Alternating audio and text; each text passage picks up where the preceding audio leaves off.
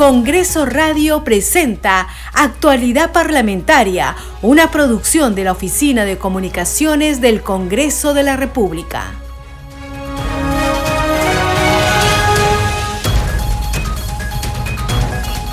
¿Cómo están amigos? Muy buenos días, bienvenidos. Esto es Actualidad Parlamentaria y es jueves 21 de julio del 2022. Está con ustedes Perla Villanueva en la conducción en los controles me acompaña Franco Roldán. De inmediato, las noticias del Parlamento Nacional. La Comisión Permanente del Congreso se reúne hoy desde el mediodía para recibir al ministro de Justicia y Derechos Humanos, Félix Chero. El titular del Ministerio de Justicia deberá informar sobre sus recientes declaraciones respecto a una eventual recomendación al presidente de la República, Pedro Castillo, para disolver el Parlamento Nacional. La Comisión de Fiscalización y Contraloría citó para hoy al presidente del Consejo de Ministros, Aníbal Torres, y al recientemente designado ministro del Interior, Willy Huerta Olivas. El grupo de trabajo que preside el congresista Héctor Ventura también invitó al exministro del Interior, Mariano González, para que informe las razones de su salida de ese portafolio ministerial y la presidenta del Congreso, Mari Carmen Alba Prieto, afirmó que en el Perú el principal problema de corrupción está en Palacio de Gobierno, porque desde ahí no se deja actuar a la justicia ni a las instituciones desarrollar sus funciones de acuerdo a la Constitución. En conferencia de prensa, la legisladora Gladys Echaíz confirmó su incorporación a la bancada de Renovación Popular a invitación de dicho grupo parlamentario.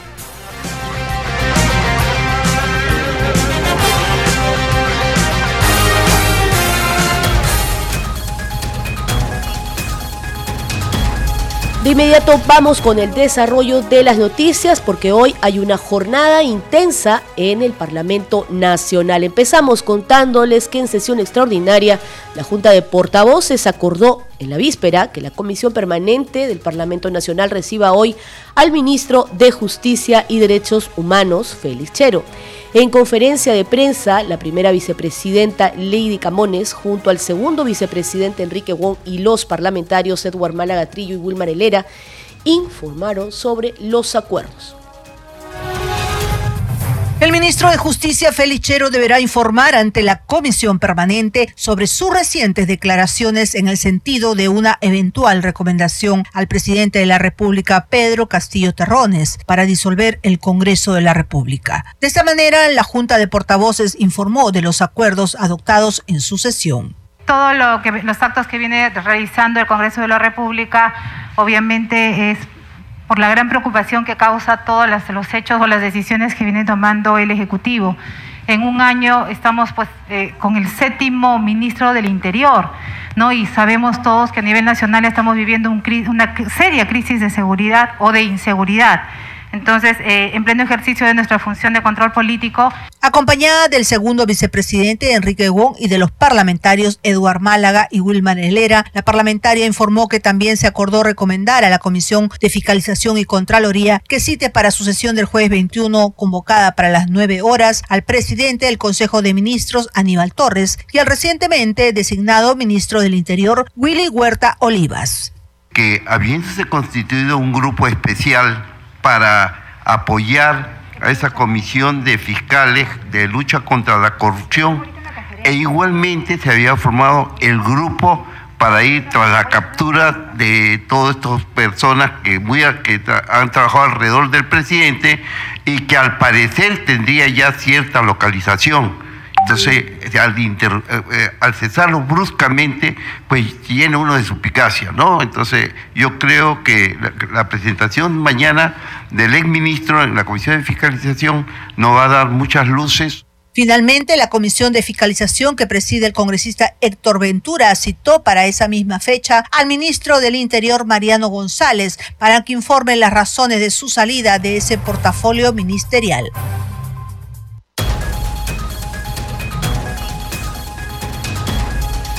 Muy bien, hay que informar que a esta hora de la mañana pues ya ha llegado el presidente del Consejo de Ministros, Aníbal Torres, así como también el ministro del Interior, Willy Huerta, y el ex ministro de este portafolio, Mariano González, para la sesión de la Comisión de Fiscalización y Contraloría que se dará inicio en breve. En tanto, nosotros vamos a continuar con más noticias. Les vamos a informar sobre las declaraciones de la presidenta del Congreso, Mari Carmen Alba Prieto quien afirmó que el principal problema de la corrupción en el Perú está en Palacio de Gobierno, porque desde ahí no se deja actuar a la justicia ni a las instituciones desarrollar sus funciones de acuerdo a la Constitución. Fue al referirse a la denuncia del saliente ministro del Interior Mariano González, quien señaló que fue separado del cargo por tomar decisiones que no habrían gustado al presidente de la República, como la conformación de un equipo especial de la Policía Nacional del Perú para apoyar la labor del Ministerio Público en la búsqueda de los prófugos de la justicia. Aquí las declaraciones de la presidenta del Congreso, Mari Carmen Alba Prieto. Se ha convocado a Junta de Portavoces para analizar los últimos hechos a raíz de las declaraciones del hoy ex ministro del Interior, Mariano González. Declaraciones muy delicadas que revelan que el presidente Castillo es quien obstruye la posibilidad de detener a los prófugos de la justicia que han formado parte de su entorno de poder. Eso es muy grave. La Fiscalía ya está tomando acciones y esto merece una evaluación inmediata, seria y objetiva. Pues el principal problema de corrupción en el Perú está en Palacio de Gobierno, no dejando actuar a la justicia y a las instituciones desarrollar sus funciones de acuerdo a la Constitución. Estás escuchando actualidad parlamentaria a través de Congreso Radio. Vamos a informarles ahora que hoy se publicó en el boletín oficial las normas legales del diario El Peruano, la ley que restablece la autonomía y la institucionalidad de las universidades peruanas. En el artículo 1 se da el objeto de la ley que indica la presente ley tiene por objeto restablecer la autonomía y la institucionalidad de las universidades peruanas en el marco del cuarto párrafo del artículo 18 de la Constitución Política del Perú, modificación de los artículos 1, 12, 15, 17 y 20 de la Ley 30220, Ley Universitaria. Modifícanse los artículos 1, 12, 15, 17 y 20 de la Ley Universitaria, los mismos que quedan redactados como sigue. Artículo 1, objeto de la ley. La presente ley tiene por objeto establecer que las universidades están integradas por docentes, estudiantes y graduados, se dedican al estudio, la investigación, la educación y la difusión del saber, la cultura, la ciencia y la tecnología, así como a la extensión y proyección social en el marco del mejoramiento permanente de la calidad educativa tienen autonomía en su régimen normativo de gobierno, académico, administrativo y económico, conforme a lo establecido en el artículo 18 de la Constitución Política del Perú. El estatuto de las universidades se desarrolla con respeto a la Constitución y las leyes. A continuación, eh, se continúa redactando los siguientes artículos que han sido modificados de esta ley que restablece la autonomía y la institucionalidad de las universidades peruanas, aprobada por el Congreso de la República y que hoy ha sido publicado en el Boletín Normas Legales del diario oficial El Peruano ya es ley. Continuamos ahora en la actualidad parlamentaria. Les contamos que la Subcomisión de Acusaciones Constitucionales aprobó el informe final de la denuncia que recomienda acusar al expresidente de la República, Martín Vizcarra, por la presunta comisión del delito de cohecho pasivo impropio.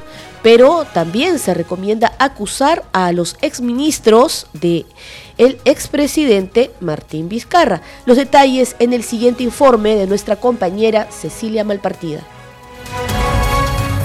Con 14 votos a favor, la Subcomisión de Acusaciones Constitucionales aprobó el informe final respecto de la denuncia constitucional que recomienda acusar por antejuicio político al expresidente de la República, Martín Vizcarra Cornejo, por la presunta comisión del delito de cohecho pasivo impropio tipificado en el artículo 394 del Código Penal. También la comisión concluye en acusar a las seis ministras de Salud, Pilar Macetti Soler, y de Relaciones Exteriores, Elizabeth Astete Rodríguez, por la presunta comisión de los delitos de negociación incompatible o aprovechamiento indebido del cargo. Se tiene certeza que obtuvo una ventaja o beneficio al vacunarse, ya que el expresidente solicitó vacunarse así como a su esposa y hermano, sin formar parte del ensayo clínico, por lo que se observa el uso inhibido de su cargo. Posteriormente se aprobó el informe final de la denuncia constitucional que recomienda acusar al exministro de Defensa, Walter Ayala González, por los delitos de coacción y patrocinio ilegal y remitirlo a la Fiscalía de la Nación para que continúe con las investigaciones del caso en torno a ascensos y pases a retiro de oficiales de la Policía Nacional. Se aprecia que la denuncia tiene su fundamento que el denunciado Ayala habría gestionado intereses de terceros en ese sentido, la conducta se encuadraría en el tipo constitucional establecido en el artículo 126 que indica los ministros no pueden ejercer otra función pública excepto la legislativa. Los ministros no pueden ser gestores de intereses propios o de terceros, ni ejercer actividad lucrativa, ni intervenir en la dirección o gestión de empresas ni asociaciones privadas. En otro momento se aprobó el informe de calificación que declara improcedente y el envío al archivo de la denuncia constitucional formulada por la ex fiscal de la Nación, Zoraida Ábalos Rivera, contra el expresidente de la República, Pedro Pablo Kuczynski, el ex congresista Kenji Fujimori Iguchi, entre otros. Seguimos en actualidad parlamentaria y en conferencia de prensa la bancada de Renovación Popular anunció la incorporación de la congresista Gladys Echaíz a este grupo parlamentario. Escuchemos queríamos comunicárselo para que sepan que a partir de la fecha forma parte de la bancada de Renovación Popular. De esta manera se anunció la integración de la congresista Gladys Echaíz a la bancada de Renovación Popular. Al enterarnos que la doctora Gladys Echaíz estaba renunciando al partido donde militaba, donde estaba, en la bancada donde se encontraba, eh, procedí a hacerle una invitación para que se uniera a la bancada de Renovación Popular. Y el día de ayer ha hecho la aceptación. De... Eh, nos une ahora eh, una mismas, las mismas valores, las mismas razones que me llevaron a postular y a incorporarme al Congreso de la República, que son la defensa de los valores democráticos, de la Constitución y de todo aquello que signifique respeto y confianza mutua. Ambos legisladores fueron consultados sobre las próximas elecciones de la mesa directiva y la posible postulación de la parlamentaria Echaíz. Yo recién me incorporo a la bancada de Renovación Popular y será eh, la reunión de bancada que no decida si es que ya no tienen ellos otro tipo de acuerdo. Renovación Popular ha empezado a hacer las conversaciones. El encargado eh, de hacerlas es el congresista Edra Medina. Viene coordinando con diferentes bancadas no le voy a dar los adelantos porque son reservados, todavía no se ha terminado ni se ha llegado a ningún acuerdo. El día de hoy en la tarde tenemos reunión de bancada. Finalmente los congresistas señalaron que estaban a favor ante una eventual vacancia contra el presidente Pedro Castillo. Y como les hemos venido informando, acogiendo el pedido de la Junta de Portavoces, la Comisión de Fiscalización incluye hoy en su agenda de trabajo la invitación al presidente del Consejo de Ministros, Aníbal Torres, y al ministro del Interior, Willy Huerta, para responder sobre las denuncias que realizó el ex ministro del Interior, Mariano González. Precisamente estamos a la espera que la Comisión de Fiscalización inicie su sesión. Sobre este tema, nosotros hemos conversado con el congresista Eduardo Salguana, vocero de la bancada Alianza para el Progreso. Tenemos sus declaraciones. Bueno, si, si tomamos en consideración los antecedentes, un ministro que está dos semanas, un ministro que ha que tiene experiencia, digamos, aunque corta en el Ministerio de Defensa, es una personalidad destacada, eh, sus primeras declaraciones o intervenciones han mostrado un ministro que tiene ganas de trabajar, que tiene una objetividad y un manejo independiente de su cartera, como por ejemplo el caso del, secuestro de los periodistas que le llamó por su nombre, ¿no? No le doró la píldora con el tema de derecho constitucionario, ¿no? Sobre el tema de las rondas campesinas. Y en cuanto al tema de la conformación del grupo especial para la lucha contra la corrupción, que lo formó a pedido del propio Ministerio Público, ¿no? Y además de ello hay que recordar que la fiscalía le dio con nombres y apellidos los oficiales que ellos requerían estén en ese, en ese grupo especial, ¿no? Muy bien, de inmediato nos vamos en vivo a la sesión de la Comisión de Fiscalización y Contraloría. Señores congresistas, se reanuda la sesión. Señor eh, González Hernández, muy buenos días. Lo dejamos en el uso de la palabra para que usted pueda explicar a los miembros de esta Comisión de Fiscalización y Contraloría los hechos materia de su invitación. Gracias, presidente. Como es eh, de público conocimiento, fui ministro de Estado del 4 de julio al 19 de julio por la noche. Y durante la gestión tomé una serie de decisiones que tenían que ver con la gestión del Ministerio del Interior con la gestión pública, con la administración del sector, pero también decisiones que tenían que ver con cambios en el manejo de la inteligencia policial y de la inteligencia del Ministerio del Interior, porque como ustedes comprenderán, hay distintos componentes en el ámbito de la inteligencia en la policía. Y uno de ellos, y quizá el más importante, es la DIGIMIN, la Dirección de Inteligencia del Ministerio del Interior, que cuando yo llegué estaba a cargo del señor Casanova y en los primeros días designé como director general al general en retiro César Vallejos Mori, un profesional destacado, sin cuestionamiento alguno, y además independiente en el manejo de la inteligencia.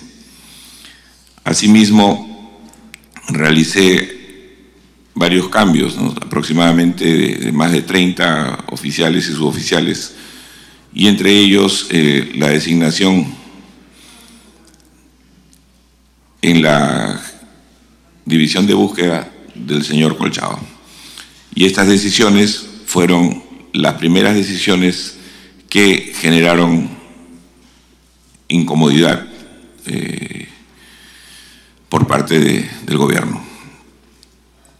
Obviamente, independientemente del juramento que yo presto ante el presidente, debo decir con toda claridad que mi juramento es con la patria, es con el Estado peruano. Y me cuesta me cuesta bastante tener que expresarme de una manera dura, tajante, y me cuesta porque las formas políticas con las que yo me desarrollo a lo largo de, de, mi vida pública y privada, las formas para mí son muy importantes. Y me está costando más de lo que yo quisiera tener que romperlas por momento, pero soy consciente que no hay otra forma de hacerlo no podría mirar a otro lado ni ponerme de costado. Y eso es lo que trato de hacer. Pero también quiero a través suyo, presidente, que se le haga reconocimiento al Congreso, que no es un tema de cargos. Yo no, no tengo ningún interés en, ni tenía ningún interés en atornillarme en cargo alguno. Lo que he tenido es indignación de cómo se está manejando la cosa pública, pero sobre todo de que se me haya cuestionado decisiones que tomé como ministro y decisiones que a todas luces eran las necesarias para conducir el sector, tanto para la lucha contra la inseguridad como para la búsqueda de los prófugos, era importante tener un adecuado sistema de inteligencia es imposible, y eso lo puede verificar cualquier experto, es imposible trabajar sin tener un sistema de inteligencia adecuado. Los cambios se hicieron desde los primeros días. En estos 15 días me ha tocado afrontar diversas crisis. Crisis como el, secuestro de los periodistas de cuarto poder, crisis como paros nacionales, crisis políticas y, y diversos problemas y conflictos. Pero la alarma principal para mí es definitivamente que cuando se designa mediante una resolución ministerial la conformación de un equipo especial con cuatro componentes de inteligencia, Dirandro, Diviac, Dirin y Dijimín, para que las personas, los oficiales más capacitados con todos sus equipos, trabajen para la búsqueda de los prófugos, se tome la abrupta decisión, no solo de mi salida, sino de no poner en funcionamiento esta decisión. Con el pretexto de la salida, dejar en stand-by ese solo hecho, para mí, constituiría una obstrucción a la justicia. Es por eso que he hecho un llamado al Ministerio Público para que actúe conforme a sus atribuciones. Y hago un llamado también al Congreso de la República para que haga lo mismo, para que conforme a sus atribuciones tome las decisiones que considere pertinente.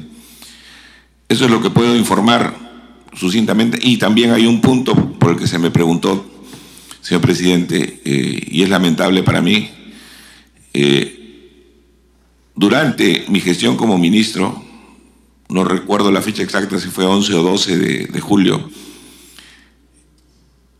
mi esposa fue víctima de seguimiento, tanto en, el distrito de San Isidro como en Chacaría, la zona de Chacaría, o sea, en ambos sitios verificó la presencia de una misma persona. ¿no? Y es, creo, no hay que tener más de dos de frente para tener la certeza de que si alguien lo ves en dos, en dos zonas distintas de Lima, no es casualidad, ¿no? Entonces, si eso se pretende hacer con el ministro del Interior, cualquier cosa se puede hacer con otro ciudadano, ¿no? Entonces, dejo eso a consideración de ustedes y si hubiera alguna pregunta, dispuesto a contestar. Gracias, eh, señor eh, Mariano Cosme González. Eh, vamos a formular las interrogantes que todos los congresistas creemos necesario. Señor Mariano González, usted ha hecho mención algo importante y creo que todos los peruanos nos hacemos la misma interrogante. Usted juramenta el 4 de julio por la patria, por el Perú. Es lo que nos acaba de mencionar. Pero usted juramenta ante un gobierno que está lleno de presuntos actos de corrupción. Usted juramenta ante un gobierno que designa a funcionarios que tienen procedimientos administrativos en curso, procesos de investigación, inclusive algunos con sentencia. Usted, usted eh, juramenta ante un gobierno que durante estos largos seis meses o diez meses han estado eh, llenos de vicios en contra de nuestra patria. En consecuencia, señor eh, Mariano González, ¿cómo podemos nosotros creerle que usted juramenta a favor de la patria si ya sabemos, ya tenemos conocimiento de cómo estaba este gobierno y hasta el momento cómo está el gobierno lleno de presuntos actos de corrupción. Y estoy seguro que mañana, pasado, la próxima semana, vamos a seguir eh, tomando conocimiento de presuntos actos ilícitos. Para que responda usted, señor Mariano González. Gracias, presidente. Mi compromiso político con el Estado peruano está por encima de cualquier situación personal o de cualquier situación subjetiva. Y en ese sentido, me apena que se pretenda hacer un cuestionamiento de repente de mi valoración de situaciones o, hacer un cuestionamiento moral de mi, de mi persona. Sin embargo, voy a contestar con toda claridad también. Lo he dicho públicamente. Yo tenía, cuando acepté la invitación al cargo, dos, dos opciones. Una, la de recuperar a partir de mi trabajo en la gestión pública, de mi trabajo político, de mi trabajo al frente de un sector tan difícil y complicado, de devolverle a nuestra ciudadanía, a nuestro pueblo peruano, el orden, la seguridad y la fe en que se puede hacer política de manera responsable, transparente, de respetar al oponente, al adversario, de tratarlo con respeto, de respetar a los medios de comunicación, de respetar las libertades, de respetar la democracia. Este programa se escucha en las regiones del país gracias a las siguientes emisoras. Radio Inca Tropical de Abancaya Purímac, Cinética Radio de Ayacucho, Radio TV Shalom Plus de Tingo María, Radio Las Vegas de Mollendo Arequipa, Radio Star de Mollendo Arequipa, Radio Madre de Dios de Puerto Maldonado, Radio Amazónica de Satipo en Junín, Radio TV Perú de Juliaca Puno, Radio Amistad de Lambayeque, Radio El Pueblo de Ayacucho, Radio Satel Perú de Lampa en Puno, Radio La Voz del Valle de Aplao en Arequipa, Radio Líder de La Unión en Piura, Radio Victoria de Ocros de Huamanga, Ayacucho. Estos son los titulares de cierre. La Comisión Permanente del Congreso se reúne hoy desde el mediodía para recibir al ministro de Justicia y Derechos Humanos, Félix Chero. El titular del Ministerio de Justicia deberá informar sobre sus recientes declaraciones respecto a una eventual recomendación al presidente de la República, Pedro Castillo Terrones, para disolver el Parlamento Nacional. La Comisión de Fiscalización y Contraloría recibe al presidente del Consejo de Ministros, Aníbal Torres, y al recientemente designado ministro del Interior, Willy Huertas Olivas. El grupo de trabajo que preside el congresista Héctor Ventura también ha invitado al exministro del Interior, Mariano González, para que informe las razones de su salida de ese portafolio ministerial. La presidenta del Congreso, Mari Carmen Alba Prieto, afirmó que en el Perú el principal problema de corrupción está en Palacio de Gobierno, porque desde ahí no se deja actuar a la justicia ni a las instituciones desarrollar sus funciones de acuerdo a la Constitución. Y en conferencia de prensa, la legisladora Gladys Echaíz confirmó su incorporación a la bancada de Renovación Popular a invitación de dicho grupo parlamentario.